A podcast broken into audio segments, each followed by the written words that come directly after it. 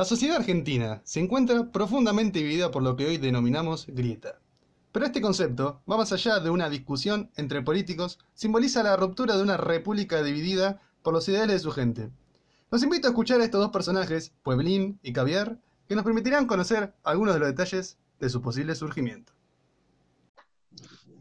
Si nos ponemos a revisar la historia, nos sería imposible determinar el momento de origen de lo que hoy denominamos grieta.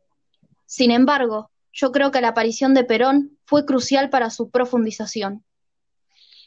De cierta manera, su opinión es acertada, pero también hay que tener en cuenta que fue precisamente en ese momento que el pueblo obrero se unió como nunca antes se había visto, impulsado por un mismo...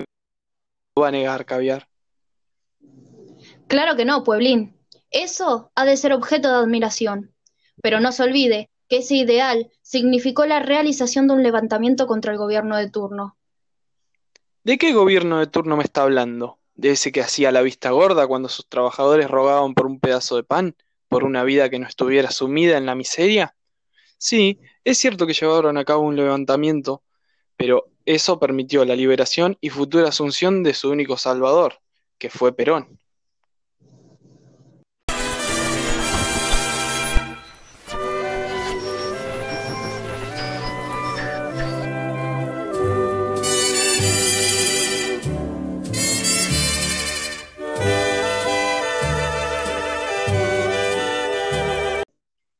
Con respecto a la industria de la tecnología durante sus primeras presidencias, Perón se centró en su desarrollo.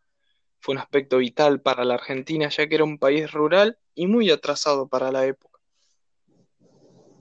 Es cierto, aunque no todo fue color de rosas respecto a la economía.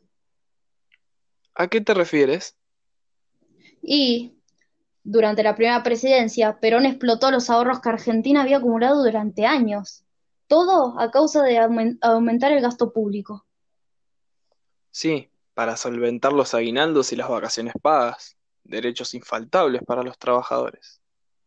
Por supuesto, pero siempre se debe buscar un equilibrio. Pensá que Perón gastó tanto que en su segunda presidencia tuvo que comenzar a emitir dinero, puesto que el Estado ya no tenía con qué solventar las medidas impulsadas por él. No solo provocó inflación, sino que congeló las tarifas, aumentó la tasa de interés para el sector privado e implementó controles de precios. Bueno, pero era para conseguir justicia social. El proletariado sufrió mucho más antes de su llegada. Pueblín, ¿me estás diciendo que el motivo justifica los medios? Eso es, justamente, lo contrario a la justicia.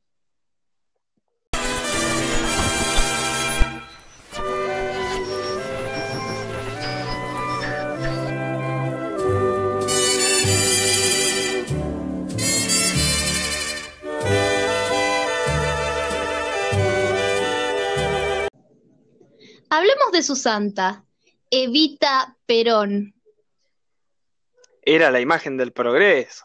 Si una mujer pobre como ella pudo escalar desde lo más bajo de la sociedad y llegar a donde llegó, cualquier otro que así lo deseara también podría lograrlo, ¿o no? Es, es hasta el día de hoy el símbolo de los ideales peronistas.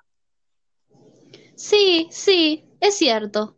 Pero hablan mucho de que era una, una revolucionaria para la época, que logró los derechos deseados por las mujeres.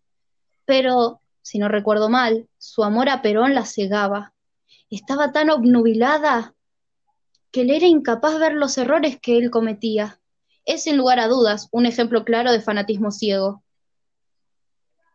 ¿Y qué importa si ella amaba ciegamente a Perón? Logró cosas increíbles como el sufragio femenino, la, igualdad jurídica en el matrimonio y la, la patria potestad, y la creación de la Fundación Eva Perón, que asistía a los pobres y desamparados.